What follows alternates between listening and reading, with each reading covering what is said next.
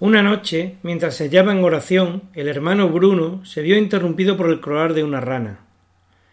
Pero al ver que todos sus esfuerzos por ignorar aquel sonido resultaban inútiles, se asomó a la ventana y gritó Silencio. Estoy rezando. Y como el hermano Bruno era un santo, su orden fue obedecida de inmediato. Todo ser viviente acalló su voz, para crear un silencio que pudiera favorecer su oración. Pero otro sonido vino entonces a perturbar. Pero otro sonido vino entonces a perturbar a Bruno.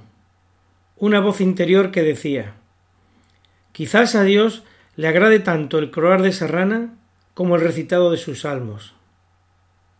¿Qué puede haber en el croar de una rana que resulte agradable a los oídos de Dios? Fue la disciplente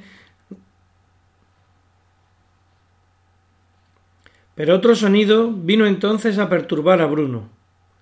Una voz interior que decía Quizás a Dios le agrade tanto el croar de esa rana como el recitado de tus salmos. ¿Qué puede haber en el croar de una rana que resulte agradable a los oídos de Dios?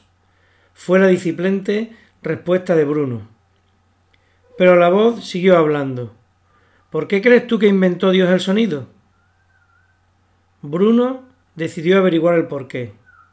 Se asomó de nuevo a la ventana y ordenó ¡Canta! Y el rítmico croar de la rana volvió a llenar el aire, con el acompañamiento de todas las ranas del lugar.